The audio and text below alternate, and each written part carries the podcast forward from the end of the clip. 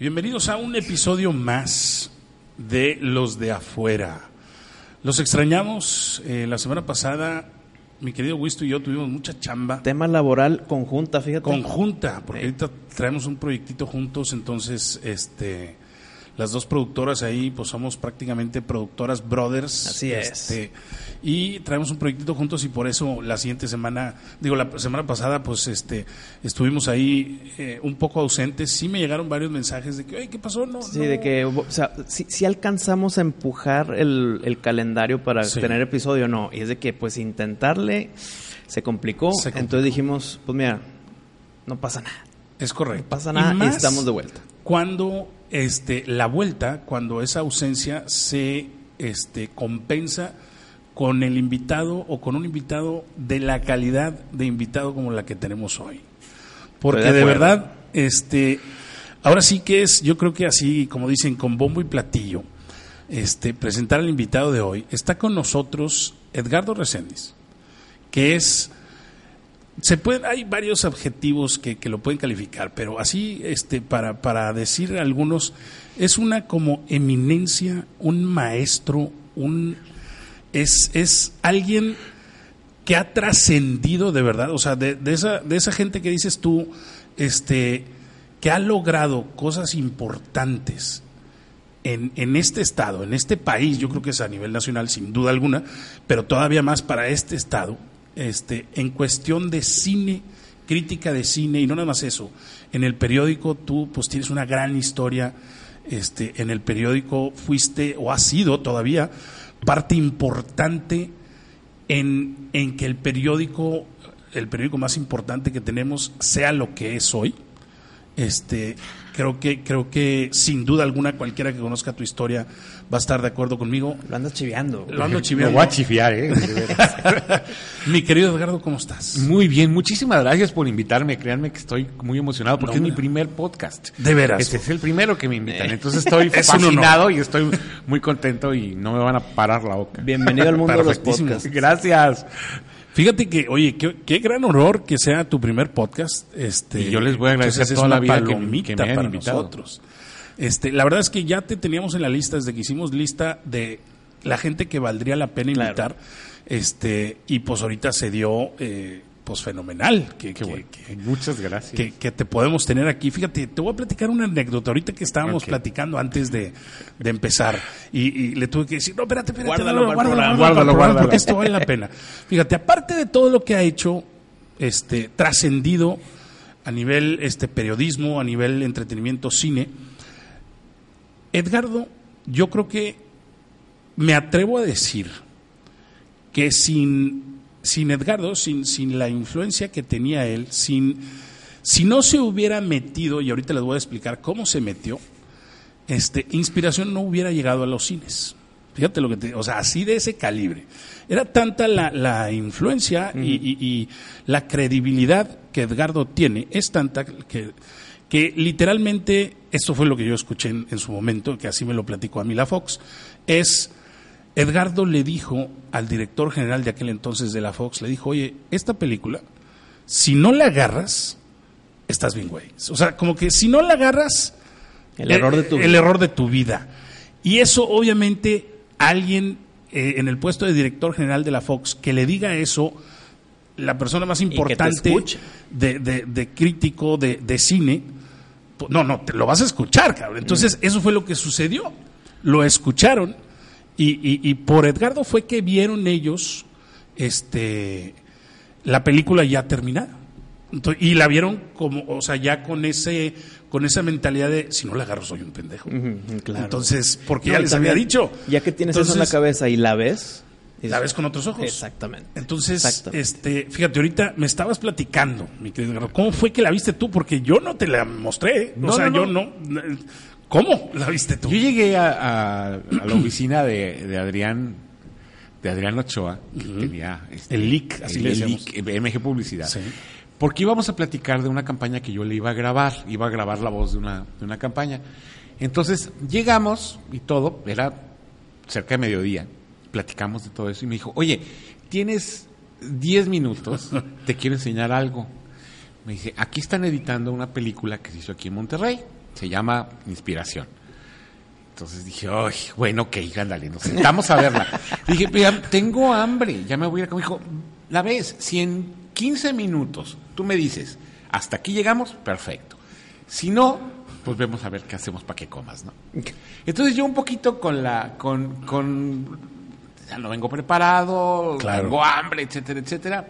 Me senté ante la, en la computadora donde estaban editando y me- antes de empezar me dijo, tiene nada más que clavarte en algo. Esta es una, es un Primer un corte. primer corte, este, no está, no, no tiene muchas cosas, le faltan las transiciones, la música, etcétera, etcétera.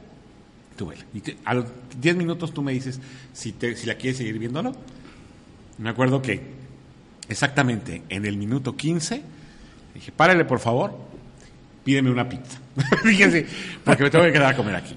Perfecto. Terminé de ver la película y le digo a, a Adrián, pues no sé quién haya hecho esto, pero yo estoy enamorado de la película.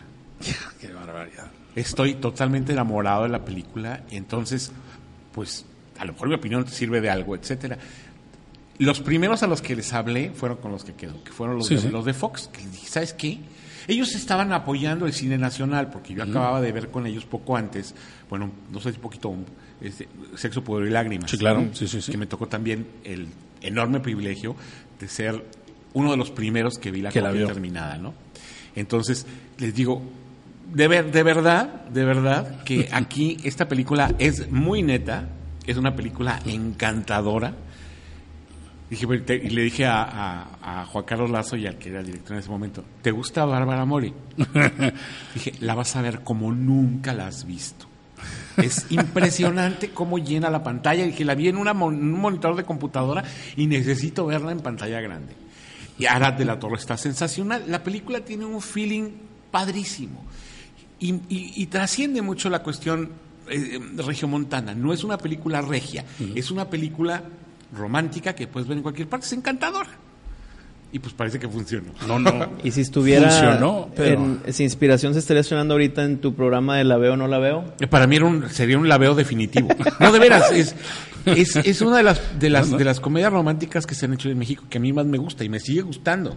La tengo en DVD y en alguna ocasión la, la he vuelto a ver y me gusta mucho. Te voy a regalar un póster que tengo por ahí firmado por Barbarita. Este, Bárbara- Bárbara original. Mori. Fíjate que, qué lástima que Bárbara no ha seguido perseverando en el cine como estrella, porque tiene todo. Sí, sí, definitivamente. La chava claro. llena la pantalla y es... Es, yo creo que, mira, Bárbara fue tan maravilloso trabajar con ella, como actriz, como persona, como, o sea, es, es como, y siento que la han desaprovechado. Yo siento que, que, que no sé si la han desaprovechado o ella ha desaprovechado las oportunidades, no sé cuál de las dos, pero sí creo que debería de tener más participación, sin duda alguna. Fíjate, ahorita que dijiste, yo no sé si funcionó, definitivamente funcionó, mi querido Carlos, porque yo me acuerdo perfectamente.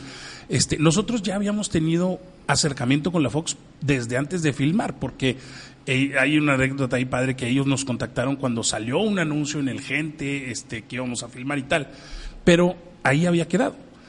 Y cuando, cuando hablamos este, de nuevo con la Fox fue un...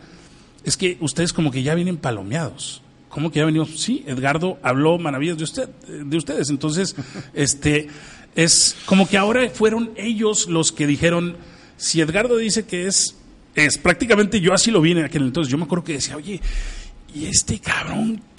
¿Cómo le hago? ¿A dónde le hablo para agradecer? Porque este, a mí sí me quedó muy claro desde esa vez que tú tuviste todo que ver en, en el hecho de que a final de cuentas se firmara inspiración con la 20th Century Fox y que saliera a nivel nacional. Pues mira, creo que eh, ellos y yo teníamos una, una relación de trabajo bastante estrecha, pero, pero siempre hab- hablando la neta. O sea, yo Claro. con ellos les decía, de repente me tocaba ver alguna película y decía, hijos, esta película Sox, ¿eh? De veras que, que, que, que Sox, o sea, la, la quieres promover, vete por este lado, ya porque, porque de veras que hay, hay películas que, que de plano no. y, y- y les caía bien que, que- que hablábamos las cosas como eran, ¿no? O sea, así como... Y además, pues toda la vida, a mí si algo me apasiona es el cine. Entonces, Claro. me emocionaba mucho. Cuando, cuando vi el, el primer corte de, de inspiración, me, me emocioné, me dio mucho gusto que se estuviera haciendo aquí, que, que, que estuviera retratada así la ciudad, que todos los personajes me encantaron, o sea, estaba muy contento, ¿no? O sea, No, pues. no podía dejar de, de, de aplaudir que hayan convertido el, el, el Paseo Santa Lucía En en, ese restaurante. restaurante. Que decía, así que yo quiero que exista de, veras, ¿no? Qué, qué maravilloso. Yo me apasioné y, y les dije a la gente de Fox, pues yo creo, se los digo como, como público y se los digo como, como, como, crítico, vale mucho la pena. y, te escucharon y, definitivamente este te digo yo estaré toda la vida mi querido Garro agradecido por eso este porque siento que es es de las cosas que dices tú eso eso fue lo que hizo que pasara Pues para, yo, eso fue lo que hizo Yo te voy a estar todo el tiempo agradecido porque me regalaste una enorme película. o sea, de veras, una de las, de las, de las películas que yo tengo en mi top ten personal. O sea, me Guau, gusta. guau. Me gusta. eso que acabas de decir es Vale oro. sí vale oro Y- y sí eso- viniendo de ti Y, cómo y no? de veras, y no es cebollazo, ¿eh? ¿eh? No es cebollazo. Ay, Y perdón. es, y es cierto intercambio ahí, porque pues te dio esa experiencia, esa buena película que te gusta mucho, que la, la tienes mucho en la memoria, y a ti prácticamente te dio el cohete en tu espalda para que totalmente salgas, ¿no? Totalmente Y mira, Es- que, te, los- te soy franco, me ha pasado muchas veces. me- eh, o sea, afortunadamente la vida me ha puesto en posición de ver algunas películas en el primer corte y no todas, casi en su mayoría, no me, no me provocan eso, no, no me provocan Claro. ese, ese entusiasmo, esas ganas de, de, de- de aplaudir y de, y- y de estar, o sea, estaba muy contento. Fíjate que es, es muy difícil, ese es un, un gran punto, es muy difícil ver una película en un primer corte. Este, porque, porque inclusive hasta mismos directores o mismos este, ejecutivos de los estudios, cuando ven una película en primer corte, no la saben ver porque a lo mejor y no tiene la música donde debe de ir, porque a final de cuentas es una combinación, todo en bona ya que tienes el último corte, el corte final, pero antes de eso pues está todo Es que desembonado. por eso y- se llama y- primer corte, porque abre un segundo, un tercero y un final. Exactamente. Que hay Eh, gente que se le dificulta ver ese, oye, es un trabajo, es- es- estamos trabajando en esto, así no va a estar en las pantallas. Entonces sí se les dificulta ver el, el saltar esos, Sí. ¿cómo se llaman? Los leaps of, leap of faith, Leap of Faith, de que todo va a cuadrar. Fíjate, en, en, en Ceres me pasó lo opuesto. A Inspiración. Ay, de verdad. este, Ceres, cuando llevábamos la película a que la vieran, la vio la Fox. Juan Carlos ya estaba de director y Juan Carlos es querido amigo, o sea, amiguísimo. Y aún así me dijeron, híjole, brother, no. Muchas Eh, gracias, muchas pero gracias, no. pero no. Este, y la vio la Warner Brothers y la vio Paramount y la vieron todos. Y Fíjate, hay una anécdota muy padre. En el- como era primer corte, no tenía los efectos visuales. Y donde iban los efectos, a veces se ponía en negros la pantalla y decía efecto. Efecto. Entonces, pues obviamente es difícil verla, ¿no? Pero me tocó una vez, no me acuerdo si fue en Warner o Paramount, eh, que llegó un cuate, que no recuerdo su nombre, y mejor, para, para así no quemar raza, como dicen, este, que estábamos viéndola, ya, ya había empezado el, el screening, de hecho, se retrasó el screening porque no llegaba este cuate, y creo que este cuate era el de la decisión y tal. Este, entonces dijeron, pues como que por respeto al director, pues vamos a empezar la película y ahorita llega este güey. Y llegó como a los 20 minutos, este, ya había empezado, se sienta y le tocó justo cuando llegaba una de esas escenas donde se va a, negros y dice efectos. Y dice el güey, ¿qué va ahí? Este, y le dije yo, este, ahí va, es un platillo volador que va de derecha a izquierda, tal. Y dice, ¿platillo volador? Sí, se paró y se fue. Y ya, y ya no quiso seguir viendo nada. Ya sé. Pero a ver, se llama Ceres. Sí, pero, pero, pues, ¿qué te digo? Y, y- y te voy a decir una cosa, yo creo que, este, es más, Edgardo, yo creo que tú opinarás lo mismo. Alguna vez alguien me dijo una frase que dijiste tú, creo que fue Armando, este, y es una frase muy atinada, que es Ángel Mario Huerta, el creador de inspiración, destructor de seres, algo así. Y tiene razón. Yo sí, yo sí lo veo así también, porque, porque de verdad seres le faltó. Inspiración era como que algo que se tenía que dar, Yo creo que, mira, que yo se dio. te, te lo digo así, la netísima. Sí, sí, sí, sí. Creo que cuando una ópera prima es algo que un director cuida O sea, todos los detalles y toda la cosa. Sí. Siempre donde viene el tropiezo así generalizado es en la segunda película. Porque no tiene, te lo juro, no tiene Sí, sí, sí. el- el- no, no le ha dedicado el tiempo y todo el, el- el- la energía que le dedicas a la primera. a la primera. Además, hiciste un cambio de, de género, pero cañón. Ambicioso. También creo que, Sí. que era una, una película de ciencia ficción. Este, era, era, era muy ambiciosa.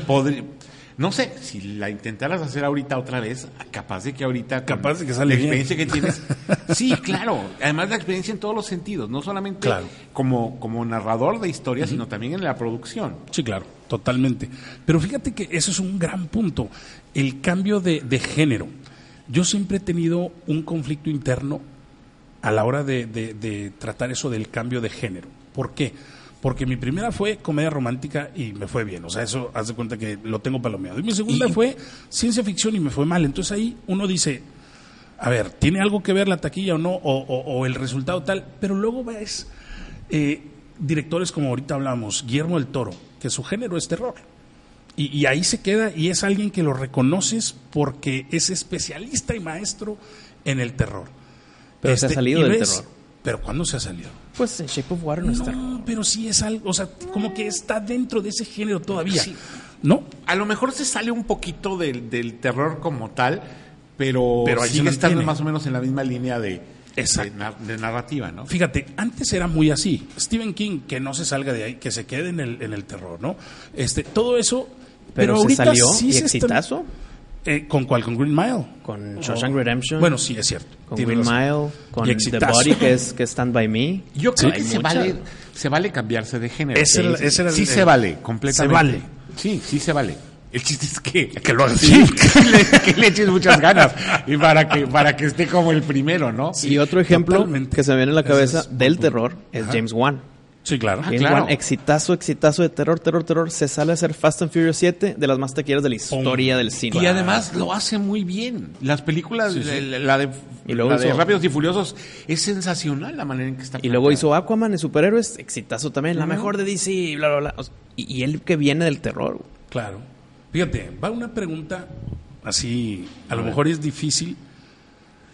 Tu mejor película, la que puedas decir, puedo llevarme a una isla desierta y nada más te vas a llevar una película. Yo no sé si esa es la manera de decir cuál, Sí. que esa es tu favorita. Híjole, mira, No, es, es- es una que no te canse. Es una que no te canse, Por pero ejemplo, que digas tú, es la que más me ha una que no, movido. no es mi favorita, pero no me A cansa. Ocean's Eleven, la de la- el remake, con este George Clooney y Brad Pitt. No me cansa, pero no es mi favorita ni cerquita. Ni siquiera entra en el top 20, Ya. 30. Pero sí está, la veo con gusto. Ah, bueno, no, no, sí, sí, sí. Entonces sería una que me pudiera yo llevar a una isla, porque sé que no me va a cansar. Que no te va a cansar. Pero ni de chiste mi favorita. Bueno, no, pero yo iba más a tu favorita. A o ver. sea, la película que digas tú que más cariño le tienes por alguna u otra razón que te ha hecho sentir, porque al final de cuentas eso es el cine Tengo que tres. nos hace sentir. A tengo ver. tres. Bueno, tres, no, en realidad son seis. Pero ver, este, voy a empezar por la, por mi fetiche. Mi película fetiche de toda la vida se llama Cinco de chocolate y uno de fresa. Y es una película de Ah, Carlos ¿no? Velo. La voy a anotar. Basada en un argumento de Fernando Galeana y José Agustín. Ok. Con Angélica María. Fue- la hicieron en el Ah, 67. Angélica María, wow. Ok. La hicieron en el Cinco. 67 y es una película que aún ahorita, a 52 años de haber sido hecha, está súper fresca y es muy divertida. Cinco de chocolate y uno de fresa. Cinco de chocolate y uno de fresa. Es la historia de una monja que come hongos alucinógenos, muy 60s, Ajá. y se convierte en una chava reventada que se llama Brenda. Ok. Entonces es este es esta dialéctica de las dos mujeres eh, opuestas Dos y una banda es como la, la película es como una pitorreada porque la verdad es que es esto a los caifanes de, Juan Ibáñez Sí, una sí. pitorreadísima porque es un, un grupo de, de chavitos junior que se lían con esta mujer y, y van a hacer desmanes en la Ciudad de México. La película es sensacional. Pero esa es- Bastante esa es mi- esa la puedo ver y ver y ver y ver. Y la quiero Y mucho ver. porque además estuve en la filmación. Ah, bueno, En representa algo 67 para tiene, ti. Tiene algo, sí. Otra, El Exorcista. Uf. El Exorcista para mí es la película de películas. Y además, en su estreno, en 1973, antes de que hubieran los videocassettes y, Sí, claro. cosa, uno tenía que ir al cine a ver las películas una y otra vez. Entonces, yo me las zampé en la primera corrida de estreno 44 veces seguidas. O sea, me la sé. Pero estás hablando de una Me- corrida de, de varios meses. Porque No. antes así era, ¿no? No, no, no, pues eh, de- no, corría varios meses. La- las primeras semanas de exhibición, la primera vez que la vi, 44 veces. la- me llevaban a verla a Laredo. Ok. Entonces, cuando la veo en Laredo, yo había literalmente convencido a mi hermano y a, y a mi cuñada que me llevaran y se, se horrorizaron con la película. Casi me dejan de hablar. Cuando se Pero cumplió su propósito, Sí, se claro. horrorizaron. Se horrorizaron. En, en- vivía yo en San Luis Potosí. Entonces, después de eso, me voy a. La estrenan en, en Ciudad de México y me fui a Ciudad de México a verla. Y en Ciudad de México estuve como una semana y todos los días iba al cine y me echaba tres veces. Cuando se estrena en San Luis, iba al cine y me echaba tres veces. Había permanencia voluntaria. Entonces, Claro, te podías quedar ahí. O sea, en realidad pagué una tercera parte de todas las veces Sí, que sí, la sí. vi, ¿no? Este, me, me gusta mucho la película. ¿Por qué? ¿Por qué? Por una razón que no tiene nada que ver con el horror. A ver. En, en, un- en los primeros minutos de la película hay una secuencia en la que el personaje de Ellen Burstyn le pide al chofer que se lleve la bolsa y que ella se va a ir caminando a, a la casa. Entonces se va caminando por las calles de Georgetown y en, y en ese momento entra el tema musical de las campanas tubulares de Mike Oldfield y se ven hojitas cayendo, los niños pidiendo Halloween y unas monjitas a las que el, el hábito les vuela con el, Con el aire, con el viento. ese momento para mí fue mágico porque significaba esta conjunción de la imagen y el sonido, la imagen en movimiento y el Sí, sonido. sí. Me enamoré de ese pedacito, me tenía que zampar la película completa para poder ver Para ese poder pedacito. ver el pedacito. que, que- que fue una inspiración enorme porque ahí me sigue pareciendo el cine una algo mágico. Claro. O sea, esa conjunción de, de, de imágenes y de sonido es irrepetible, no hay en ninguna parte. Adoro el teatro y el teatro tiene, tiene un, un tipo de, de emotividad y de emoción también sensacional. Pero esa magia que tiene el cine eh, es maravillosa. Y la tercera son tres películas de Krzysztof Kieslowski. Ok. En la trilogía de los colores, azul, blanco y Ya, rojo, sí, sí, que están basadas en los, en los eh, principios francesa, de, la, de la bandera francesa y de la Revolución Francesa, libertad, digo, este, libertad, igualdad y fraternidad. Fraternidad. Y es, o sea, si a mí me di- dijeran, llévate una película, me llevaba cinco de chocolate. Ya. Si me dijeran, bueno, llévate dos, me llevaba cinco de chocolate y el exorcista. Decían, bueno, ya llévate las seis, me llevaba las otras. Las otras tres. seis. Ahora, ¿dónde puedes encontrar, por ejemplo, dónde puedo encontrar yo ahorita este la de la de cinco de chocolate? Cinco de chocolate la pasan en, en la televisión, pero este en YouTube. ¿En Ahí YouTube sí está? Sí. Híjole, es que yo no soy partidario de, pero bueno, no, yo- a, mí me cuentas, choca eso, sí. pero también ahí están. Pero, Pero de pues repente hay películas que no. La yo, soy, no hay en ningún otro lado. yo soy partidario de comprarlas totalmente y Sí, de sí. tenerlas. Entonces, por años, mi tesoro más grande fue una copia en VHS que me regaló Angélica, Angélica María. Wow, ok. Y entonces, este, y la tengo en DVD y toda la cosa, pero la película. Pero, la, la VHS es la que tienes de tesoro así de que Exactamente. en una vitrina. Esa película nunca se ha explotado de venta. Haz de cuenta, la tengo porque en el, la matriz de telecine que tenían, eh, que tenía, que tiene ella, de ahí me hicieron una copia en VHS. Ok. Y la tengo todavía ahí Es guardada. que sí es cierto, te la pueden usar, si la pasan, si la siguen pasando en televisión, ellos mismos ahorita te pueden dar una copia. En, Sí, claro. En, en digital o en DVD o lo que sea. Es cierto, sí, fíjate. Es, La es tiene un canal que se llama De Película. de película. Ok. Eso es bastante interesante. La voy a buscar. Y las otras pues se Este, consiguen. ¿no? Sí, las otras se consiguen, pero esa como que suena más especial. Y aparte que sea tu película favorita, sí me llama mucho la atención para ver. Este, y aparte Angélica María, todo eso, pues ya, ya, En- ya en- me la vendiste. Mira, en muchas cosas es, es de esas, de esas películas que, que, que te marcan la vida, ¿no? O sea, Cuando yo estaba chiquito, tenía siete años. En el 57 tenía siete años. Para que le calculen. este, entonces, en unas vacaciones en, en la Ciudad de México, con unos amigos de la familia, el señor trabajaba en los estudios Churubusco. Entonces siempre se llevaba a su hijo, que era un poquito mayor que yo, y a su hija, que era un poquito menor que yo, se los llevaba y ahí los dejaba en el jardín y toda la cosa. Entonces un día me lleva a los tíos Churubusco, vimos al Santo, una película de Santo contra, Contra la monstruos, mujer vampiro, sí. algo así, y luego vimos también a Pili Mili, que estaban haciendo la princesa hippie, y un día le digo, y me encantaría conocer a Angélica María porque es mi ídolo, que no sé qué. Me dijo, a ver, espérame. Checó y No, me dijo, pues, ¿sabes qué? claro. Están filmando ahorita, cinco En de el chocolate portal. y uno de fresa. El destino. Entonces, Ah, filmando la que. estaba filmando la película. Ah, estás conectado. Entonces, Sí. El corazón. me llevó a, la, a la filmación de noche, porque además era locaciones Ok. de noche. Una en el Sanborns de la Fragua, ahí en la Ciudad de México, y otra en la Alameda Central. Dos días. No tenía yo permitido acercarme. o sea, me llevó una sillita y yo podía ver desde mi sillita, como a 10, Claro. 15 metros, ¿no? Pero la película me, me volvió loco. El día que la estrenaron, fui y la vi y todo. ¡Guau! Me volví loco. Claro, porque presenciaste ese, ese antes y después, ese la están haciendo, ese, o sea, como que viste algo que no, no normalmente. que no cualquiera ve. No cualquiera O sea, ve. sí, eso es- exactamente. entonces, Ah. se convirtió en mi favorita sentimental de, de toda la vida. Y, y la película tiene, tiene muchas cosas muy buenas, tiene otras cosas que sea, película Claro, de los 60 sí, sí. pero creo que tiene... Bueno, gracias a esta película, me hice yo amigo de Angélica María, somos muy amigos, gracias a Dios, y de José Agustín también. No, pues. Porque por ahí le llegué a José Por ahí Agustín. llegaste y- a José Agustín. Y él colaboró mucho tiempo conmigo en la revista. en- Ok. Pero, y yo aprovechaba de de que colaborara conmigo para, para hacer amistad y para platicar y todo. Y es, es el único hombre al que yo le pondría a casa. Nomás para platicar. O sea, para platicar. Nomás para Sí, platicar. pues sí. Wow, no, qué, qué buena historia. Pero, pero entonces ahí tiene algo que ver que tú te hayas dedicado a lo que te Sí, dedicas. claro. O sea, de ahí. Mira, yo la, ver, verdad, la verdad de las cosas es que yo quería estudiar cine. Y había una... O sea, un- realizador. Sí, realizador.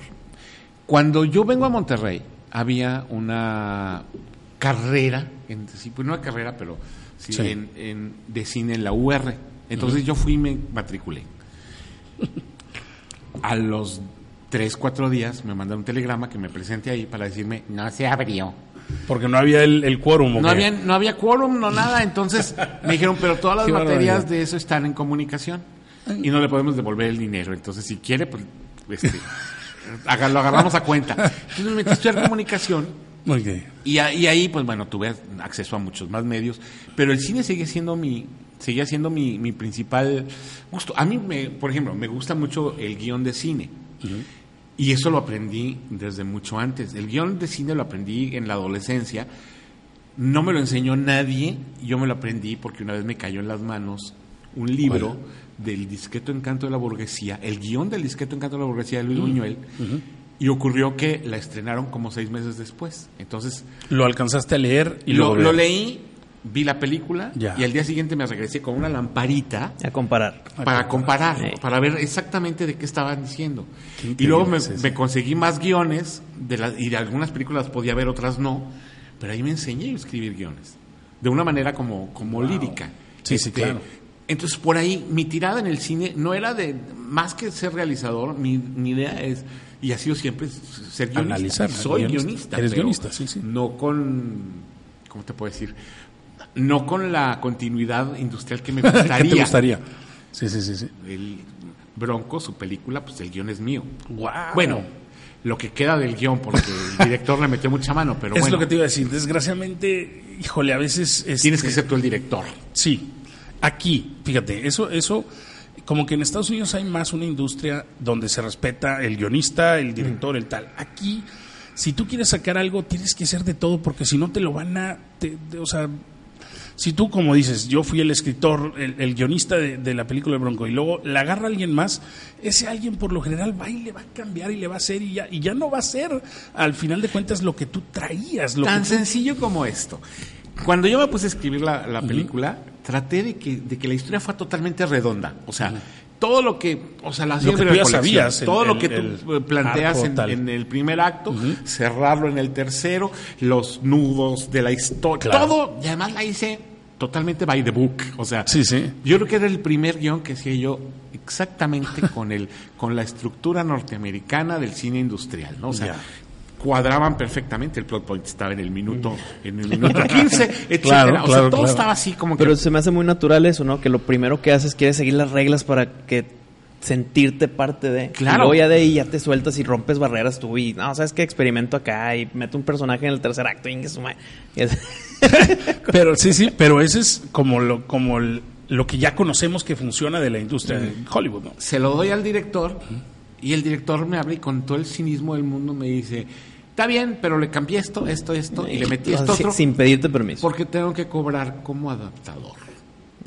Sí, es cierto, es, ese es buen punto. Fíjate, es lo que decíamos la vez pasada. O sea, para De- tú de- recibir dinero, frígame a mí. Sí, este, tengo que cobrar como adaptador. Sí. Eso, qué barbaridad. Hijo de tu madre, vas a ganar más de lo que gano yo, porque Sí. tú vas a ganar como, como director y yo, de por sí que la- Sí, el sí, sí. representante de Bronco, piedra como él solo, me pagó dos pesos por el guion. Y- pero más allá del, del dinero, y es, y, eh, yo creo que hoy es, Es un poquito de ego. Porque Sí. es de que, oye, bueno, no me lo cambies y como quiera ponte como adaptador.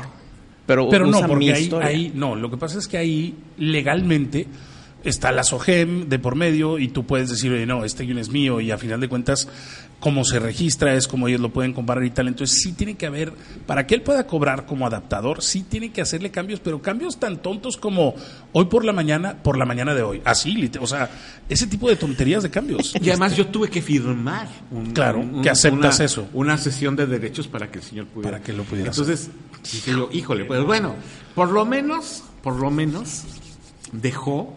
Es que yo todavía, digo, ingenuo, ¿verdad? Como yo solo, les presenté no solamente el guion, sino con una propuesta de casting de, de qué figuras estaban en ese tiempo. Carmen Salinas era madrina mía, de, pues es madrina mía, pero en ese momento trabajábamos muy, muy pegaditos. Entonces le hice un papel pensando en Carmen Salinas, que fuera... Ajá.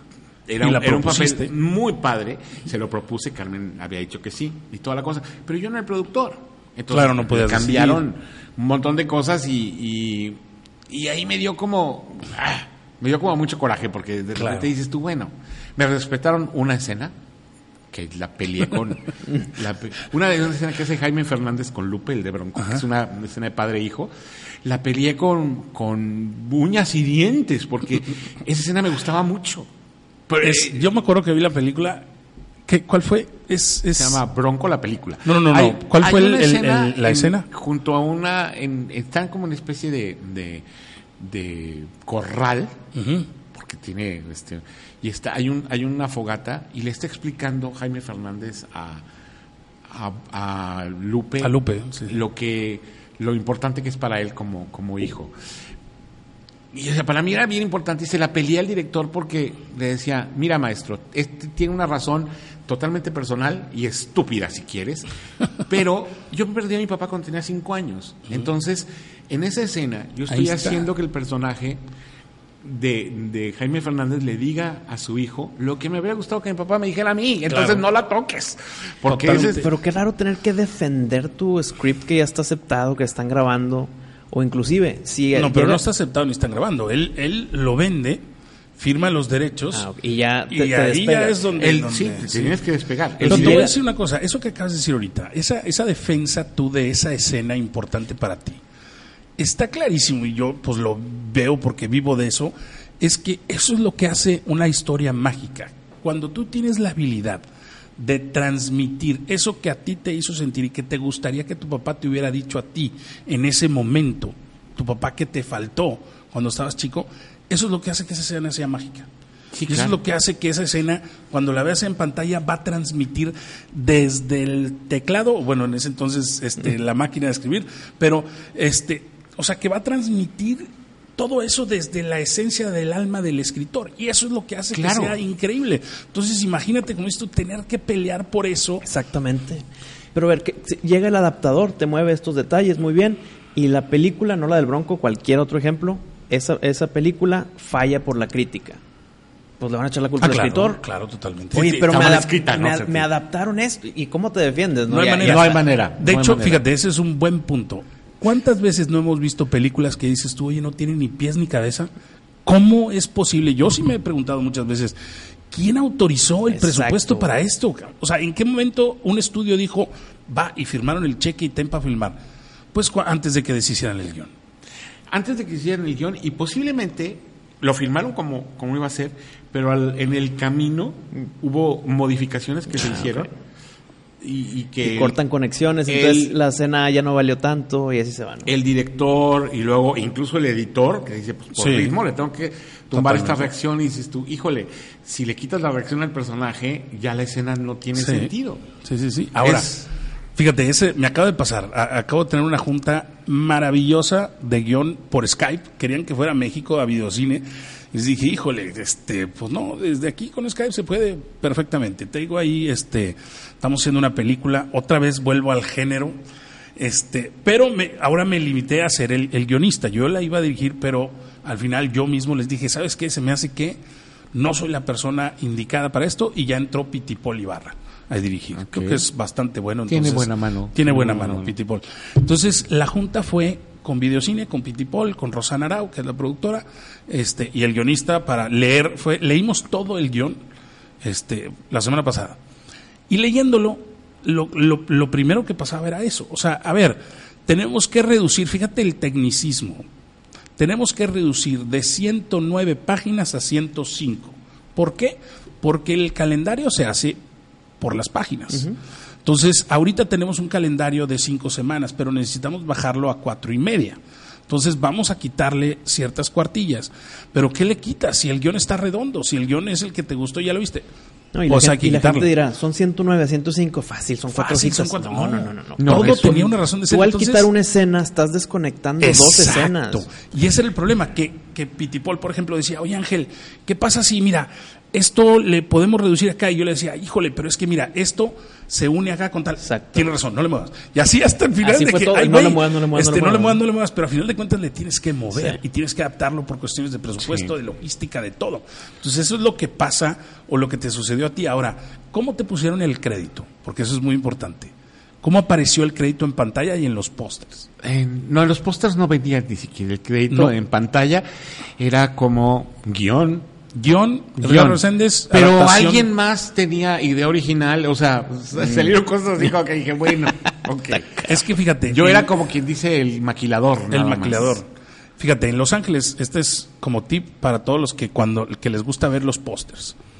En Los Ángeles, que yo he escrito un par de cosas para allá, este, allá tengo mi agente y tal, este, hay una regla. Cuando tú veas en, en los pósters o en los créditos de la película que dice escrito por y hay dos escritores, es distinto si dice escrito por, vamos a decir dos nombres, Horacio y Gumaro a Horacio slash Gumaro. Ok. Cuando viene Horacio y Gumaro es que entre los dos la escribieron. Pero cuando viene Horacio y eh, el slash este, Gumaro, es que este escribió lo que había escrito en un principio. este. Reescribió. Reescribió. Entonces, ese es un, ese es un Entonces, ¿quién es el que estás viendo en pantalla? El segundo. el segundo. Ujú. Y hay veces que son como cuatro nombres y viene slash, slash, slash. O sea, escribió este, reescribió este y luego ya lo autorizaron y luego no, pero ¿sabes qué? Vamos a pedir cambios. Entonces este reescribió al segundo y así, y así se van y de repente hay tres y cuatro duda, con slash si- o con el, es el, el, el and, ampersand. exactamente, and o el, o el slash. Ok. Esa es la diferencia y así tú como agente o tú como de, gente de la industria sabes en realidad quién la escribió. Pero a ver, Ok. ¿por qué no evitarse eso? En vez de tra- traerte a una persona slash, otra persona slash, y así te vas, ¿por qué no hablar los cambios con el original? Oye, queremos que lo cambies, cámbielos. Tú, el escritor, escribe esos cambios para que no haya slash, slash, slash. Fíjate, eh, tiene mucho que ver lo que dijo Edito, que me dio mucha risa, pero al final de cuentas no es de risa. Que te digan, es que tenía yo que cobrar como adaptador, hijito de tu madre, cabrón. O sea, no chingues. ¿Cómo? Nada más lo hiciste porque tenías que cobrar como adaptador, arruinaste la obra. Pues, o sea, literalmente el director me dijo a mí, es que este cabrón paga bien poquito. O sea, el, el productor de la película. Entonces yo tengo que cobrar como adaptador. Hijo de tu madre, ¿no? O sea, dije, y, a, y mí me carga Sí, la madre, pues ¿no? O sí. sea, no, no se vale. Pero bueno, así es. Yo creo que tiene mucho que ver eso. A final de cuentas, los agentes allá es, ok, el estudio pide un guion.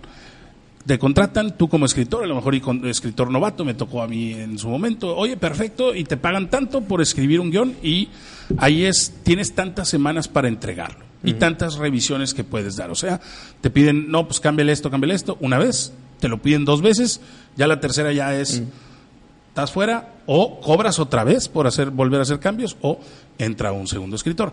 Y muchas veces el mercado o, o la industria es tan cambiante que hasta cambian a los ejecutivos de los estudios y cuando entra un ejecutivo quiere a deshacerse sus- a de todo lo que huela al ejecutivo pasado.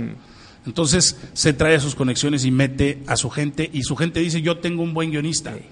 Y no, pero, pero es que está acá, sí, pero no hay pedo. Este guionista va a reescribir lo que escribió este guionista. Entonces se olvidan de a lo mejor del, del que lo escribió primero y se traen a un segundo simplemente por ese tipo de detalles, de deshacerse de, la, de todo lo que huele al ejecutivo pasado. Entonces, por eso de repente terminan tres, cuatro guionistas. Lo ideal sería que como guionista fueras también productor ejecutivo de la película. Mm. Para cuidar, o sea, que, que tuvieras que tuvieras Sí, sí. este Ese es mi caso de con decisión. videocine. Sí, Sí, claro. que decir, que puedas decir, oye, pues sí, pero esto no lo puedes cambiar, o sea, Claro.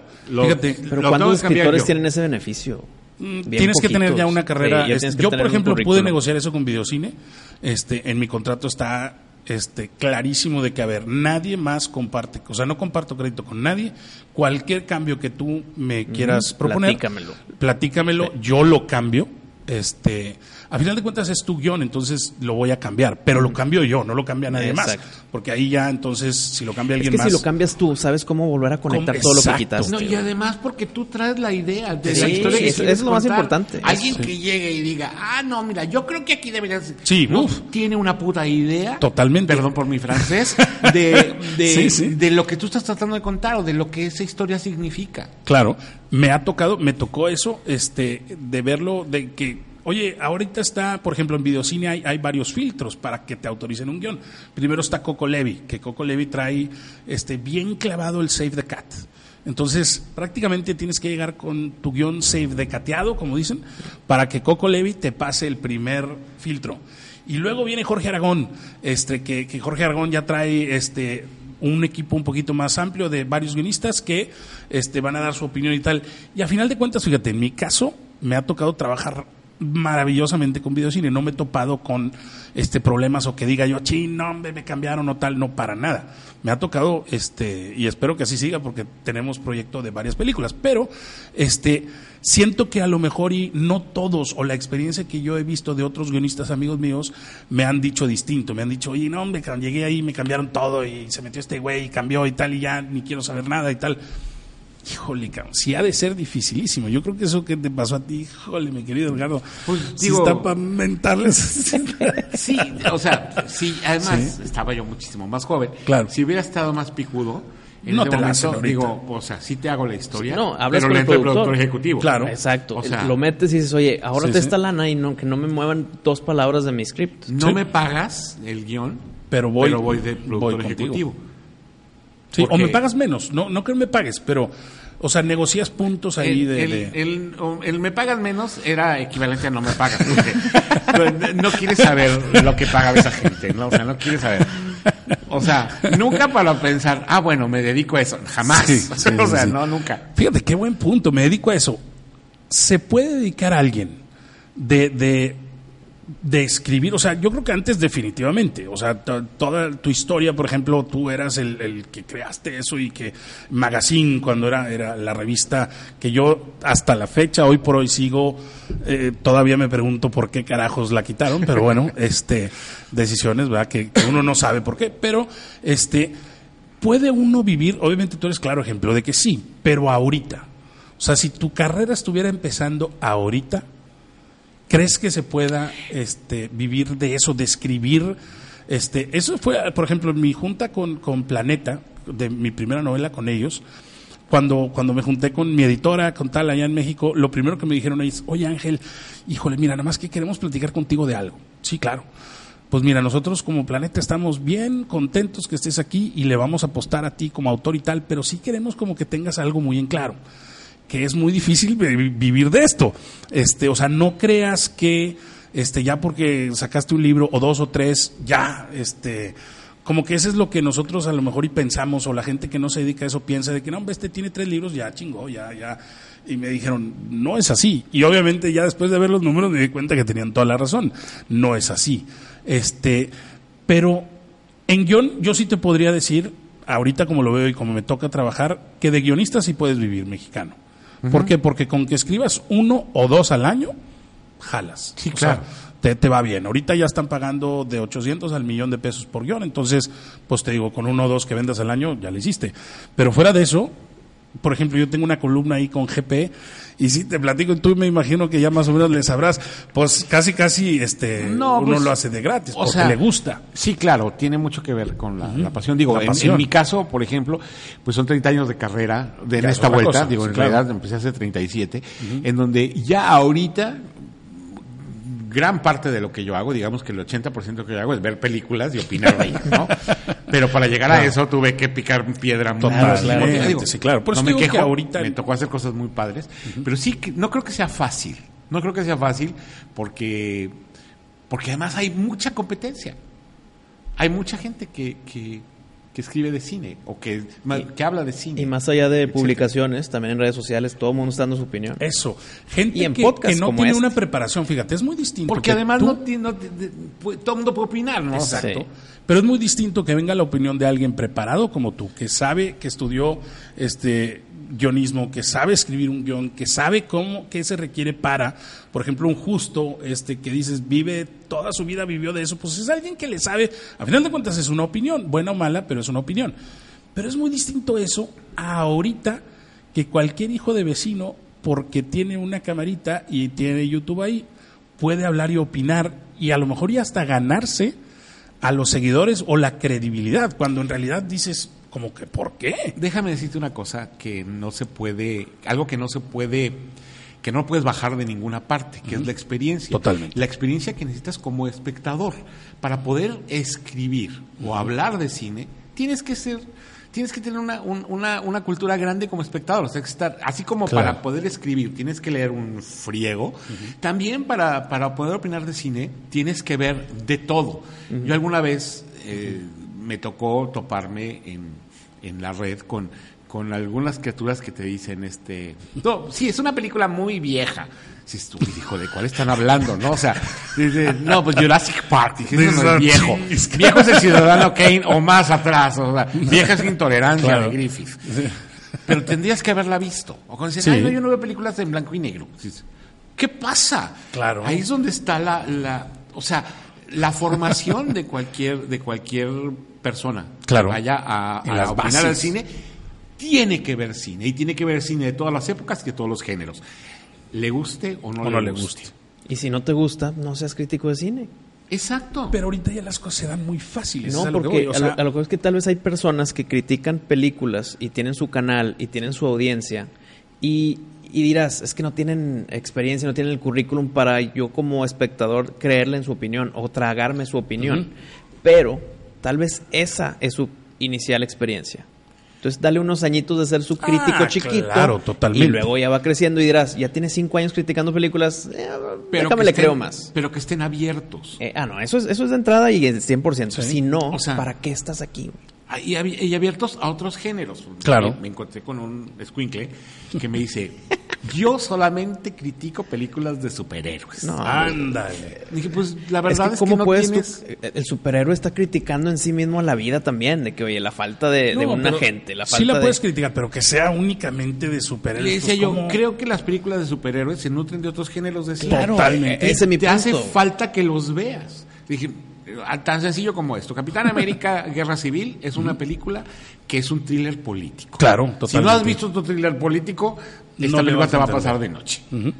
Entonces, este, Thor es una película, la primera está planteada con, con cierto humor, pero es una, es una, una intriga tipo Shakespeare, Sí. que viene de un director que maneja ese tipo de Sí, temas. pues, Kenneth muy Branagh. bien, de Kenneth Branagh. Entonces le, le- le explicaba yo todas esas, esas cosas, ¿no? Y me dice, ay, porque usted es maestro de cine. No soy maestro de cine, pero veo cine desde que estaba enano, Claro, o sea, sí, desde sí. chiquito. ¿Por qué Quentin Tarantino es un genio para hacer películas? Pues porque se las sabía de todas, todas, porque rentaba películas. Porque todo lo y ha visto todo lo el ha animal, visto, todo lo ha visto. Por eso sus películas son una Sí. delicia, porque Uf. dices tú, híjole, a ver en qué momento saca algo Sí. que tiene que ver con algo que yo también vi como Sí, espectador. claro. Qué, qué maravilloso. Y que y puede ser sí. y puede ser en, en la historia, puede ser en la imagen, en la composición o incluso en la música. Sí. Como Le explicaba a alguien a mí, Kill Bill, lo Uh. primero con lo que me enganchó fue con la música. Claro. Es que todo. A mí, Sí, yo, desde, desde, desde Reservoir Dogs, con la escena después de la cafetería al principio, con Little Green Bag, saliendo con ese estrobeo, porque ese no es slow- un slow motion, no es, un motion, ¿no? Este, moviéndose eh, este, con los trajes y la rolita. Sí. Para ahí yo me vol- declaré fan de este cabrón, de Sí, Tarantino. claro, claro. y Este, que muchos han hecho. y pero sí, gracias sí, a. Tarantino. Gracias a Tarantino, exactamente. Que ahora te voy a decir una cosa, como guionista, para mí, en lo personal, mi película favorita de Tarantino, en, o sea, si nada más nos vamos a guion, es True Romance. Ay, es maravillosa True Uf, Romance. Tiene el mejor Mexican standoff de la historia. Cuando al final que están entra la policía, está el director de, el productor de cine con sus guardaespaldas y están los narcos de este lado y están y de repente entran los otros y es un Mexican standoff este el- eh, por excelencia. O sea, este güey es este sí sí sí sí. Sí, es sensacional. Pero esa, fíjate, ¿quién la dirigió? ¿Quién, True Romance no es de, no, no es sé. dirigida No. por él, es nada más escrita, no recuerdo. A ver, vamos a Este, ver. ahorita sí, Pues, claro, ahorita. Déjame te Pues digo. no será de que se basó también ahí para agarrarlo de Desperado, tipo Robert Rodríguez. ¿Cómo? En, El en- mariachi, Desperado y todo Pero eso. Robert Con- Rodríguez no tiene nada que ver ahí con No, ya sea, lo que voy es... No, ¿cómo que no? O sea, de, de, como de... ¿En qué sentido? Por Robert Rodríguez y Tarantino prácticamente hicieron la de From Dust Till Dawn. Ah, bueno, bueno, sí, sí. La de Pero- Grindhouse y... Ay, perdón. El director es Tony Scott. Tony Scott. Sí, claro, Tony Scott. Este, Maravilloso, maravilloso. Maravillosísimo, sí, claro. Fíjate, yo estaba en Los Ángeles cuando sucedió este, lo de Tony Scott, que fue Mm. una noticia ahí que, que, que salió y fue en un puente ahí cercano a donde yo vivía, que iba creo que en su... En su ¿Cómo se llama este carrito? Este que traía un carrito de estos que es como que el más común eh, híbrido que no Ah, el contaminaba. Prius. El Prius. Iba en su Prius, se paró en un puente y se tiró. Este, híjole, qué pérdida, este. Pues- ahí, y me acuerdo que me dejó muy impactado porque lo viví ahí, o sea, no lo viví yo, sino como que estaba ahí cerquita cuando sucedió y era un hombre tan grande como él, este, que, que, que, que fuera vulnerable de esa manera, hijo es. Tony Scott, que, que además era, era un cineasta con una visión estilística muy fregona. Yo acabo de volver a ver hace poquito El Ansia. Y qué cosa de película, qué bárbaro. Es- es- Es- sí, sí, como no. Es, es, sí, es, es una, una película que ya es, ya es un clásico, aunque no sea tan conocida. Me interesa mucho tu opinión, fíjate. Hace poco vi por, por o sea, la- le di como que varias oportunidades porque no y la empezaba y decía, "No, no puedo." Y la volví a empezar y chinga, no puedo. No puedo. Este, y la terminé. Ciudadano Kane, ahorita que la mencionaste. Ciudadano Kane. Citizen Kane. Mira, Ciudadano ¿Qué Kane. opina el maestro? No, a- a- de Citizen a, Kane. a mí Ciudadano Kane me, me gusta por porque aporta muchas cosas. De repente encuentras muchas cuestiones de, sobre todo, de- sobre todo visuales, de montaje, etcétera, ¿no? Creo que la película ya envejeció y envejeció Mal, mucho, ¿verdad? O sea, mal que y mucho. no resistió la, la prueba del tiempo. Pero en la siento forma yo. de contar la historia, o en lo La visual... forma de- en- más bien en lo visual, fíjate, más que en la forma de contar. Orson Welles era maravilloso para contar historias, pero creo que ya está superado el- ese estilo. Pero la, la- la secuencia inicial es así como, como un milestone en, en la historia del cine, pero sí siento que la película ya ya se volvió viejita. Es como Sí. el viejito que es este venerable y fue muy famoso en su momento, pero ahorita es un viejito. Así le pasa Claro. a la película. Pero qué tal si ahorita, esa es una de las razones por la que ahorita están haciendo muchos remakes. Si ves mañana en la noticia, van a hacer el remake de Ciudadano Kane, ¿estás en contra o a favor? Dependiendo del director. Podría estar Pues sí, ese es a, favor si el, si el director me pareciera alguien así como, como inteligente. Pero ¿no? qué aburrida historia, ¿no? O sea, es que. No, lo que pasa es que, Es que a mí que narrativamente hablando, es, eh, eh, estamos, el, el lenguaje cinematográfico está superadísimo ahora ya. Pero fíjate que no sé si, si, si, si estar de acuerdo contigo que es nada más el lenguaje cinematográfico. Yo creo que el guion, Bueno, hay mucho, mucho diálogo. Y, y, y lo, al menos lo que he aprendido yo, lo que me han insistido este, las productoras con las que trabajo es, córtale el diálogo, córtale el diálogo. O sea, siempre es como que... Pero a oídos de show, 2019. don't tell. Ah, esa es la regla de oro. Esa es la regla de oro. Show, Sí. don't tell. Y si tú ves Ciudadano Kane, es lo contrario, es tell, don't show. O sea, es unos diálogos pero no solamente y esa. largos y 10, 20 páginas de diálogos y, ay, güey. ahí te invito a que le eches un vistazo al, al cine de Hitchcock, que de repente decías en su momento, bueno, la gente se moría del terror. Y ahorita los ves y dices tú, híjole, platican mucho. Hablan demasiado. Sí, pero no, pero yo sí creo que, por ejemplo, Hitchcock todavía trae ese, ese, como que sí, sí logras ver ahorita cómo pudo haber impactado algo así en ese tiempo y te sigue dando esa, si tú no has visto la historia, obviamente pues ya las hemos visto todas, pero alguien que no lo haya visto, de repente sí se va a sacar la sorpresita, este, con, con la mamá cuando se voltea y que no, o sea, ese tipo de cosas. Con Ciudadano Kane no me pareció. Ciudadano Kane eh, pertenece a una etapa del cine en la que todavía estaba muy cerca del teatro. Acuérdate Sí, que el sí, cine sí, nació como, Es como una especie de puesta en escena filmada, ¿no? Entonces todavía está muy cerca de eso. Nos, con, el, con los años nos fuimos separando. Ahorita Claro. muchas películas de los 50 y de los 60 tienen demasiado diálogo Sí, sí. y eso las hace difíciles de ver. Pero Difícil de ¿Será ver. porque era barata la producción? Si es mientras Tell No, Don't Show. lo que pasa es que pues, antes eran, como, como dice Edgardo, era basado en el teatro y el teatro es texto. O sea, es, es, es, es como un libro. este, igual, sí, o sea, el libro te dicen ahorita, híjole, este, trata de pintar un cuadro, una imagen al lector y dale poquitos diálogos, pero que todo sea un show don't tell. Pero antes no era así. Ahora, te voy a decir, yo no sé si es porque lo traía en el subconsciente de que alguna vez lo había escuchado, pero yo desde el principio supe qué chingados era Rosebud.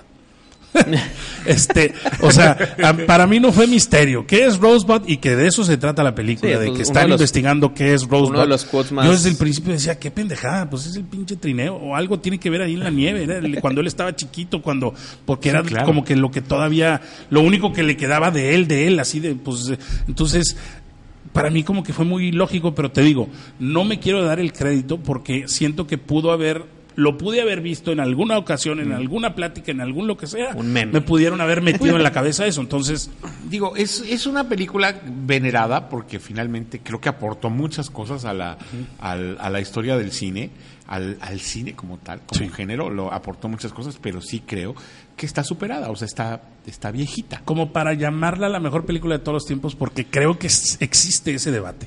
Mm, No, ¿Verdad no, que yo no? no la llamaría la mejor película de, de- de todos los tiempos. Yo, por ejemplo, veo un Cinema Paradiso y digo, qué bruto, esa la puedes ver de aquí en 30 Pero, años, de es aquí lo en que es- 50 ¿esa no ha envejecido? Y no envejece. Esa no ha envejecido. Y, y no envejecerá y, y te sigue transportando con su música, Si tú con ves- sus escenas, con su... O sea, Si tú ves ahorita Some Like It Hot, una Ujú. de dos Sí, sí, sí, sí, Monroe, buena, Claro. tampoco ha envejecido. Sí, Y- aunque exacto, sea en blanco y negro. aunque sea en blanco y negro, no envejece, exacto. O sea, y es una película que te sigue divirtiendo, Claro. que sigue teniendo un, un- un drive muy interesante. Y yo creo que la prueba del tiempo no es una prueba de- del tiempo de 10 años, tiene No, que ser claro. una cosa de... Es cuando tienen 20 más de 25 años y las películas siguen funcionando, es señal de que ahí hay un clásico. exacto, que sigan funcionando. Tipo Shawshank Redemption, que ya mencionamos. Ajá, o Fíjate. Jurassic Park, o Jurassic Park. Uf, o Tiburón. yo, Eh, fíjate, Tiburón ¿sabes qué? sigue siendo, dices tú, el mono es Diule, no importa. Lo- le ves No aquí, no pasa nada. y- sí, exacto. No importa. Lo- te sigue causando Justo lo iba a decir. miedo meterte Ve el al chingado muñeco, mar. ve el Sí, muñeco claro. y vele que está falso. Bueno, Sí. vamos al mar. Vamos espérame, a no, espérame, dame una semanita, Exactamente. ¿verdad? Ah, claro.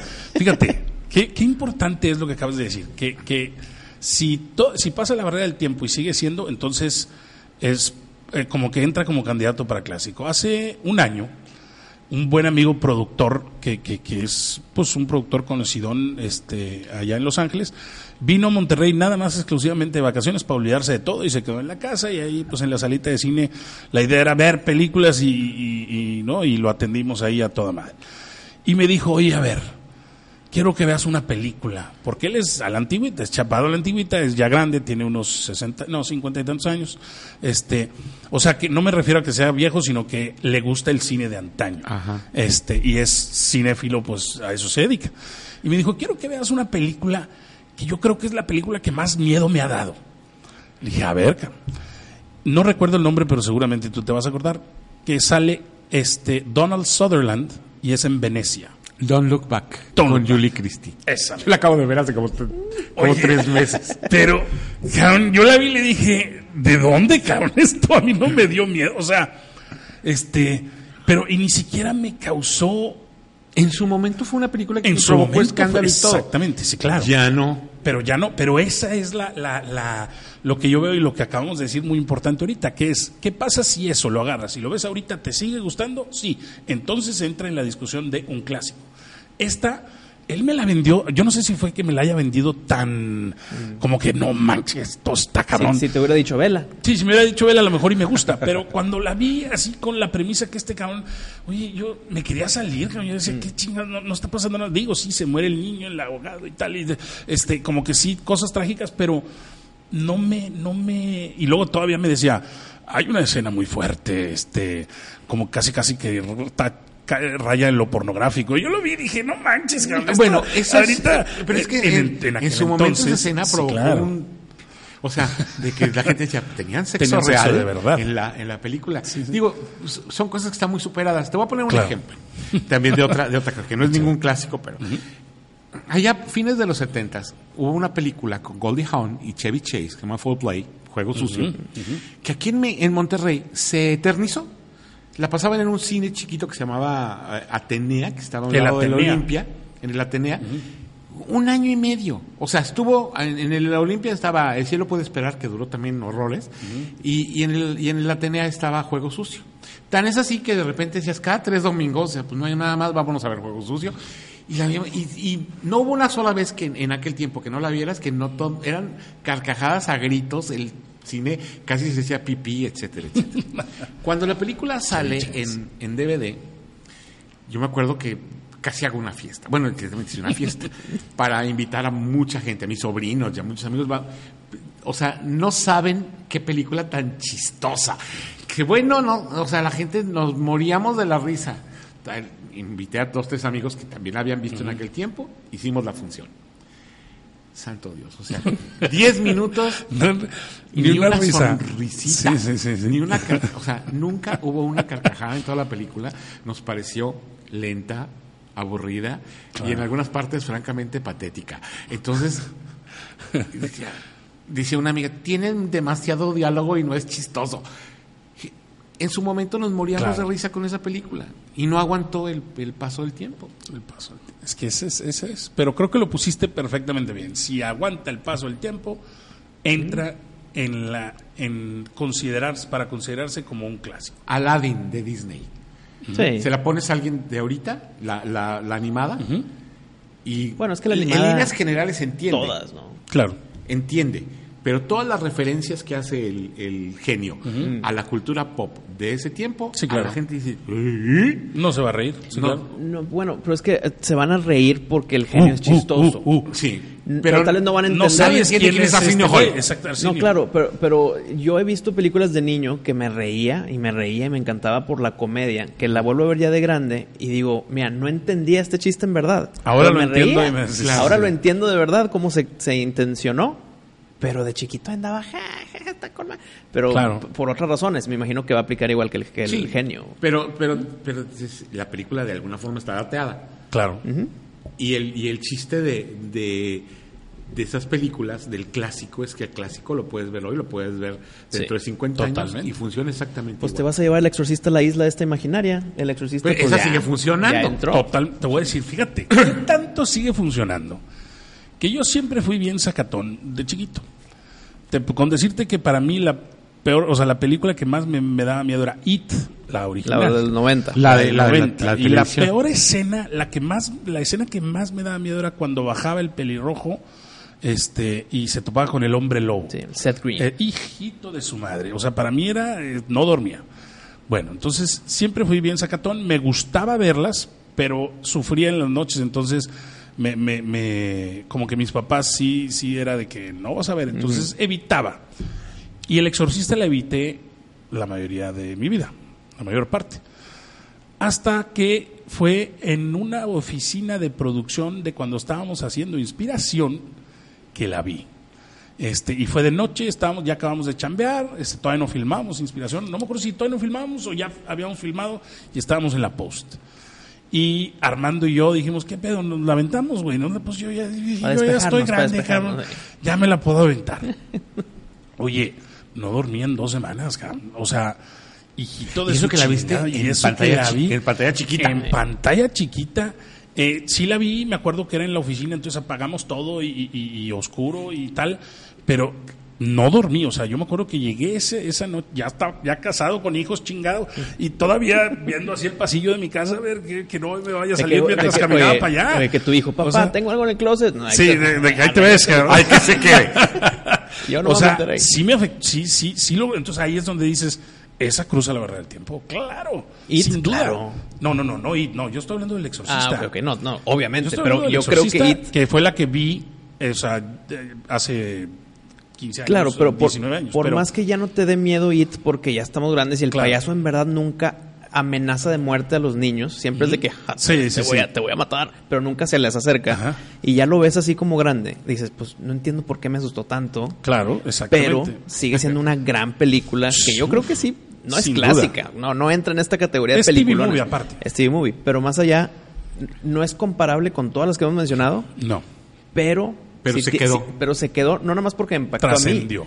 impactó a una generación entera. Ahora, eso que acabas de decir que no se les acerca a los niños, viste, me imagino que ya la segunda Sí, parte de la nueva. Claro, claro. Les vale madre eso, o sea, ya, ya- son escenas que antes no, no Son- hubieran puesto. Son de ¿estás las cosas, son de las pocas cosas positivas de la IT 2. Hay, hay una película de los 60 que se llama, le pusieron en México Posesión Diabólica. En Creo- inglés se llama Los Inocentes, de Innocents. The Innocents. Es una película, es inglesa, Posesión basada en una novela de Henry James que se llama Otra Vuelta de Tuerca. Es tremendamente efectiva como película de terror. Wow. Es padrísima con sale Deborah Kerr. Este está muy bien contada. Dices, maldita película. Además, en su momento no la entendimos. Ajá. Tienen connotaciones muy fuertes que en su momento como público no las entiendes. Dices, Claro. Ay, güey. Bueno, otra. La noche de los muertos vivientes. Claro, De, George sí, sí, Romero. de George dices, Romero. La sigues viendo ahorita y sigue siendo creepy. Sí. Muy No creepy. importa qué tal, sigue siendo creepy, Aunque hayan claro. hecho The Walking Dead y todas Sí, las sí, cosas, sí, sí, sí. esa película sigue siendo creepy. Como en México sigue funcionando, hasta el viento tiene miedo. Con toda su ingenuidad. Sí la vi, es una la vi. película con la que caes y te quedas. La vi, fíjate, la vi hace, no hace mucho, a lo mejor hace unos 10 años. No la nueva versión, la vieja. También vi la nueva, porque hicieron una nueva, ¿verdad? Sí, sí, sí. Pero la vieja, y era esa y la cama de piedra. El libro de piedra. El libro de piedra, el libro de piedra. Este, y fíjate que sí, no se me hicieron malas, pero, pero sí no... Son muy ingenuas. Son ingenuas, Son muy exactamente. ingenuas. Muy ingenuas. Ah, o sea, digo, obviamente en ese género hemos avanzado muchísimo. Uf, Son películas muy ingenuas. sí. Ahorita ya tienes que estar a la altura del como James Wan y de, de Blumhouse para, para poder asustar a alguien. cabrón. Claro. Fíjate, ho- hoy por hoy, así, este, pero eso viene en la recomendación de la semana, pero voy a adelantar mi recomendación de la semana. Este, es que tenemos una dinámica aquí que siempre cada uno recomienda. ¿Lo hacemos de una vez? ¿Lo hacemos de una vez? Órale, va. Esta es una dinámica muy divertida, padre, que el invitado y cada uno de nosotros recomienda, hace una recomendación de la semana, que es algo que puedan ver en el cine o en el streaming o donde sea, pero algo que, que a ti te haya, o sea, que tú te guste y digas, esto velo ahorita que te va a gustar. Algo, gene- algo, Algo, general del entretenimiento. general del entretenimiento. Hasta un libro. Sí, Hasta- puede ser un hasta libro, un pero pues, de preferencia película Sí, ¿no? exacto. o serie. Y yo quiero recomendar, y porque va en este tema, ahorita estoy viendo una serie, qué bruto, o sea, literalmente la estoy viendo solo en mi casa cuando ya se duermen todos. Yo lo que hago es simulo el cine, este, porque acabo de la pantalla que tenía de pantalla vas a de cine. mi recomendación de la semana. Este, sí. güey. Este, me pongo en la computadora, entonces se hace la pantalla grandota y me pongo los audífonos. Entonces prácticamente estoy en mi salita de cine, ¿no? Acostado en mi cama viendo. Y me puse a ver Marianne. ¡Ay, ya sé! ¡Qué horror! ¡Qué miedo! ¡Qué cosa! Hijo Me quitaste. de su ching- Oye, ¿ya vieron los primeros capítulos o no? Sí, no, Sí, todo. a mí me Bueno, faltan nada yo- más dos capítulos falta, para bueno. terminar y no le quise entrar porque nada más puedo ver televisión en la noche. Entonces, de plano, no le quise entrar en la noche. O O sea, me voy- el sábado me la voy a echar, pero en la mañana. ¡Wow! Se, ¡Wow! se empezó muy terrorífica, se tranquilizó a la mitad en terror. Yo no he llegado ni a la mitad, o sea, ahí voy. eso, sí. Y, Pero- y luego tiene un, tiene un giro por ahí que es francamente espantoso. De ver, o sea, espantoso de, en, buen- en el buen de sentido. terror, o sea, de terror, de, Muy buena. del alto terror. Oye, La escena donde está sonando la alarma, entra la llamada telefónica del, del que cuida la alarma y le dice, Ah, ve a salir, sí, ve a la puerta de la sala. Yo desde, ahí dije, ah, chinga, ¿y cómo sabe que es la sala? ¿Cómo es tal? Y dije, ah, bueno, a huevo vas a negar eso. Pero no me esperaba ese, te estoy viendo en la esquina y voltea Y nada más los y ojillos. no seas mamón. O sea, sí te, sí, sí está. Fíjate que estos güeyes, este, son, es francés. Es Es- Sí, es francés, francés. qué bien hecho está. Este, qué maravilloso. O sea, por fin haz de cuenta que algo de terror así que te haga sentir. Exactamente, eso fue lo mismo que yo pensé. Es la primera serie de terror, Sí. de verdad, de, De terror. verdad. No, no, Hunting of Hill House. Eh, ese- sí, pero no. O sea, Hunting of Hill House 10 de 10. estoy, yo no le pondría desde 10, pero sí la- diría que Pero está esta increíble. es O de... sea, este, ¿cómo se esta llama? le gana, 11 ¿verdad? 11 Sí. o 12 12. Exacto. O sea, Ok. de verdad. Sí Yo- está más arriba. Qué cosa de, de, de- no manches. ¿Sabes o sea, cuál es lo único negativo que le he visto a, ver. Marianne? Ujú. Que el personaje principal, la chava, la, escritora, La escritora. Cae mal a todo el mundo, inclusive a nosotros la audiencia. sí, es es, la, es principal. Sí, sí, Debes de tú de conectarte con la principal, es la que... De que Y no. Pero fíjate que yo no sé si en esta es historia en especial por cómo es, porque es una historia dentro de una historia. O sea, es Marianne la del libro y quiere que le sigan escribiendo y tal. No sé si la autora esté bien interpretada como autora de, de, de- de libros No, y yo que creo te que lo caiga que mal. como, no sé. su, como su vida es tóxica, eh, Sí, eh, exacto. afecta a Marianne y a sus libros. Entonces, por eso es. Tú, tú dices, yo no podría yo estar en un cuarto con esta persona. Eh. To- todo arruina y aparte sí. lo hace adrede a veces. O sea, ah. pero bueno, es lo único negativo. Todo lo demás, Todo lo demás. Es que es sí, como no, una no. especie de antiheroína. Porque Sí, es una antiheroína. Es, es un personaje muy tóxico. Ujú.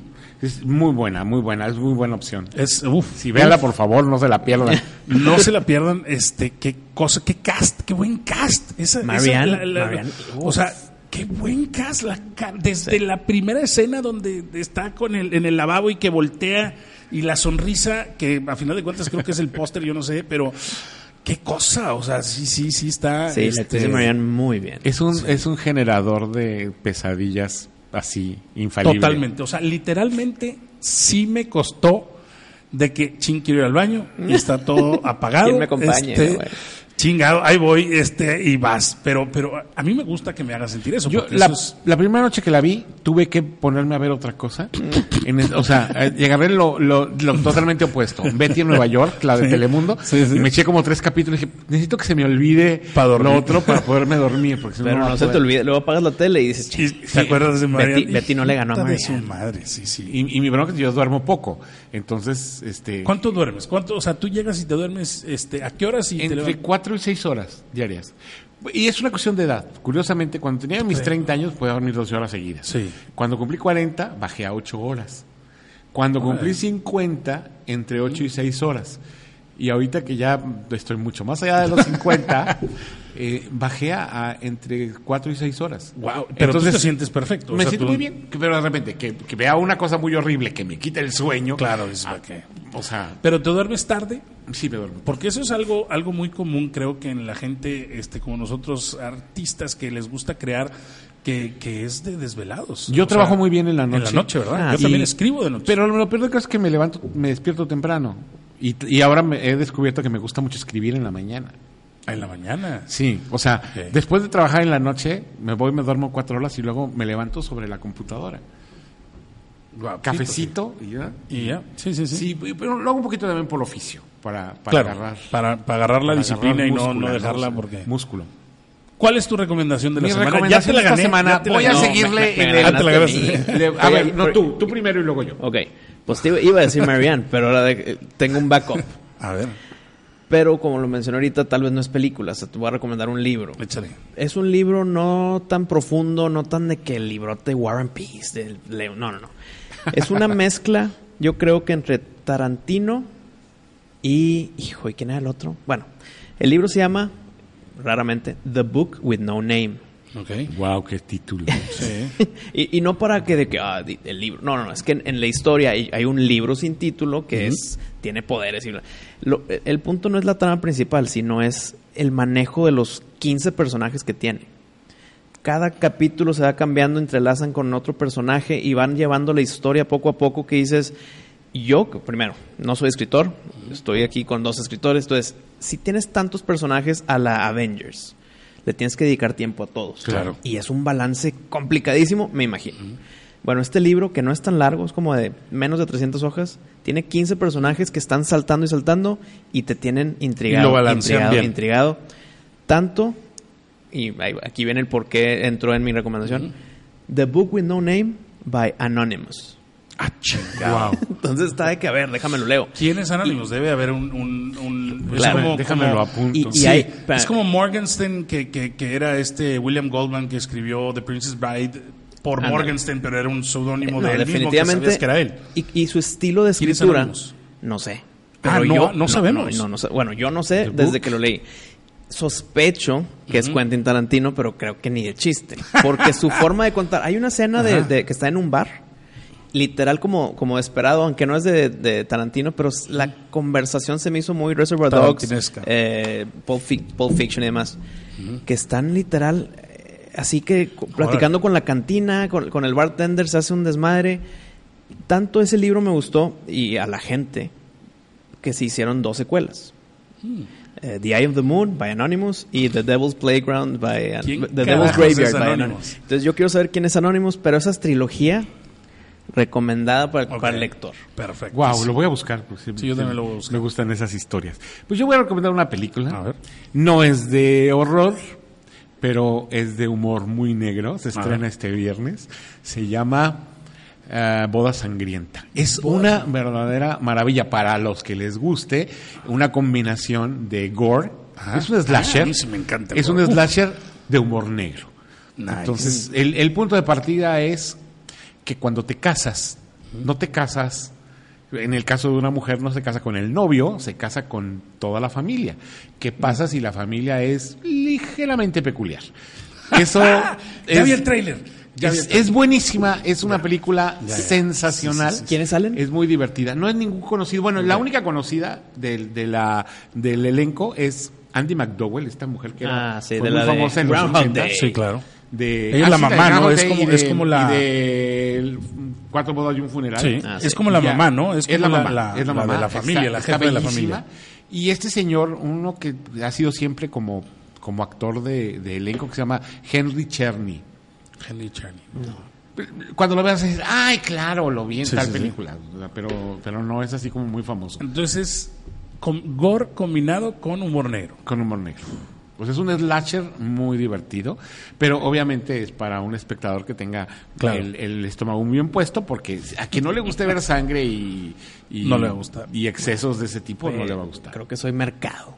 Sí, Sí, no, definitivamente. O sea, de veras que... Sabes que yo no sé, fíjate, en algún momento llegué a pensar que a lo mejor algo andaba mal en mí cuando empecé a disfrutar mucho películas como The Devil's Rejects, Ajá. A Ay, House of a Thousand Esa me Corpses, encanta, de Rob Zombie. de Rob Zombie, Mm. este, hijo, qué bruto, y, pero las disfruto, yo creo que he visto tres, cuatro veces este, cada una de esas y me encanta ahorita que se acaba de morir Chihuahua, el payaso, el que le hacía el payaso de, de House of a Thousand Corpses, ¿cómo se llamaba el actor? Ah, sí, que Acaba- son- con un sonrisilla y sin bigote, ¿no? Sí.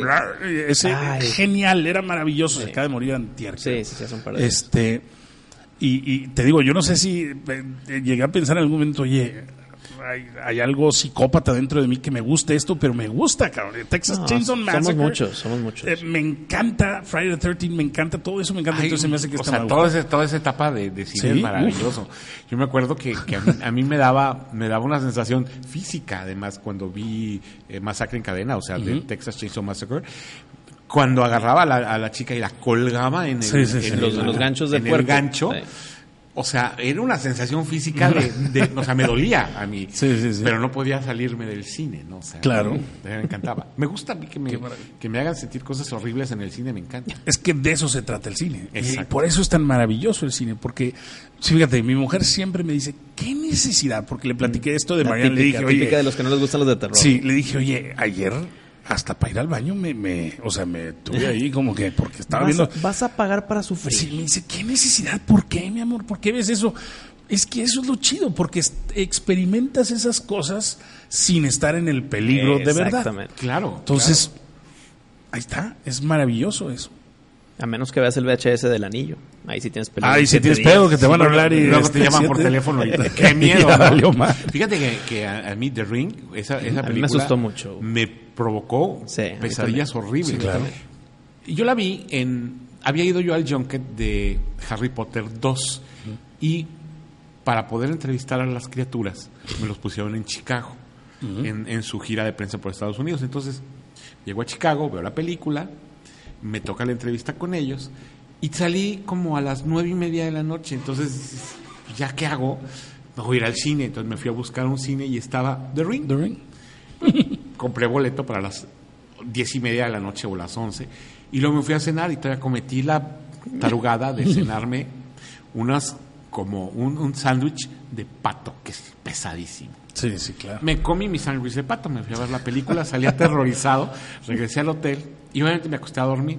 Pues tuviste. Eh, En la combinación de estómago vampiros. lleno con película de terror, me desperté a mitad de la noche gritando porque soñé que alguien entraba a mi cuarto, se subía arriba de la cama Ay, güey.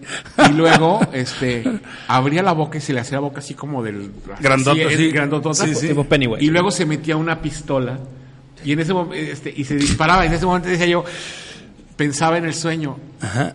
¿qué voy a decir en el hotel? Porque además esa persona que hay a un lado mío, decía yo, ¿qué voy a decir en el hotel? ¿Qué sucedió? O sea, ¿qué, qué, qué, qué sucedió? Y me desperté con el, el terror, que ya debe ser muy tarde. Y eran las 2 de la mañana. Dije, no puede ser, no me puedo volver a dormir. Fue horrible, una noche espantosa Sí. por culpa de la película. Y más en un lugar en que te pueden llamar para despertarte y... Sí. Ay, cabrón. Yo no voy a contestar. Qué miedo. Oye, pues fue un verdadero agasajo. Ay, para Mi mí también. De verdad que, Para que- mí también. qué buena conversación. Este, espero que eh, te haya gustado y que te vuelvas un invitado así, este, ¿cómo se dice? Recurrente. Recurrente, Ah, que con todo podamos, gusto, que podamos con todo así de gusto. que Me la pasé sensacional. Este, yo también, la verdad, y uno aprende mucho cuando hay alguien, este, con, con esta cabeza, con este cerebro, es, es vale la pena, este, Muchas gracias. eh, de verdad interactuar y, y como que sacarle, expulgarle, este, sí, claro, este, y de verdad es, para mí te digo, pues eso, este, lo que hablábamos al principio, yo siempre voy a estar, este, en deuda contigo, agradecido, este, de sobremanera, porque para mí, te digo, tuvo mucho que ver. O sea, yo sí considero, si me preguntan, este, cuáles fueron los factores importantes que para que lograras tu película, definitivamente Edgardo, este, ahí está como factor importante. Muchas gracias. Este, mi Sí, querido pues sí. Wisto, Sí, pues Edgardo, muchas gracias de nuevo por acompañarnos. No, hombre, yo feliz de la vida, ¿eh? eh, sí, la plática estuvo... muy chida. Y muy la chida. verdad, yo como, como diferente a ustedes dos, que ustedes están en un mundo mu- más parecido que el mío, pues yo encantado de escuchar sus historias, ¿no? Entonces, bienvenido cuando gustes, Edgar. Muchas gracias. Muchas gracias. Y pues a ver, compártenos tus redes, Eduardo, Edgardo, Ah, para que, para o sea, que bueno, pues de, las del programa están Las del este, programa, sí, claro. en, Las que en gustes. Facebook y Twitter estamos como La Veo o No La Veo. Yo no me lo Este, pierdo. Y ahí pues pueden ver nuestros programas y mi Instagram es Edgardo Reséndiz y mi Twitter personal es arroba Edgar88. ahorita te voy a seguir. Ahí este, está. feliz de la vida de, de continuar con el diálogo sobre el cine. Oye, para terminar, ¿qué te pareció el mundo podcastero? Ay, me encantó, me encantó. Está padre, ¿verdad? Como Sí, que es- nunca había estado y estoy, o sea, soy el más feliz de todos, sé, te- créeme. te- como que se Te la liberas. plática se da, te liberas y- Sí. y, estás platicando y de repente te das cuenta que ya pasaron literalmente casi dos horas. este, sí. Entonces, este, pero qué maravilloso. Pero qué padre, eso es, eso es lo, lo rico. Está padrísimo. La plática se da, fluye. Exactamente. Y Sí, va claro. surgiendo. Llega un momento que se te olvida que hay micrófonos. Exacto. Sí, claro. Y totalmente. cámaras. Y, dice cámaras. uno- y dice, sí, peor tantito. Dice uno cada cosa. Y bueno, o sea, yo aquí hice una muestra de mi francés. ¿no? Muy bien. Para que, para que, sí, no, pero aparte, fíjate, ahorita No las nuevas nada. generaciones, las nuevas generaciones, ya si no hablas así, ya eres el raro. No pasa nada. Este- No, sí, digo, a mí porque en el programa la verdad me limita. Claro, te limita. O sea, Si no dices, me- ya te- No, yo soy muy mal hablado, entonces de repente se me salen así grandotas y luego me, me limitan. Otra dicen, vez "Ey, me ponen a ey". grabar de nuevo.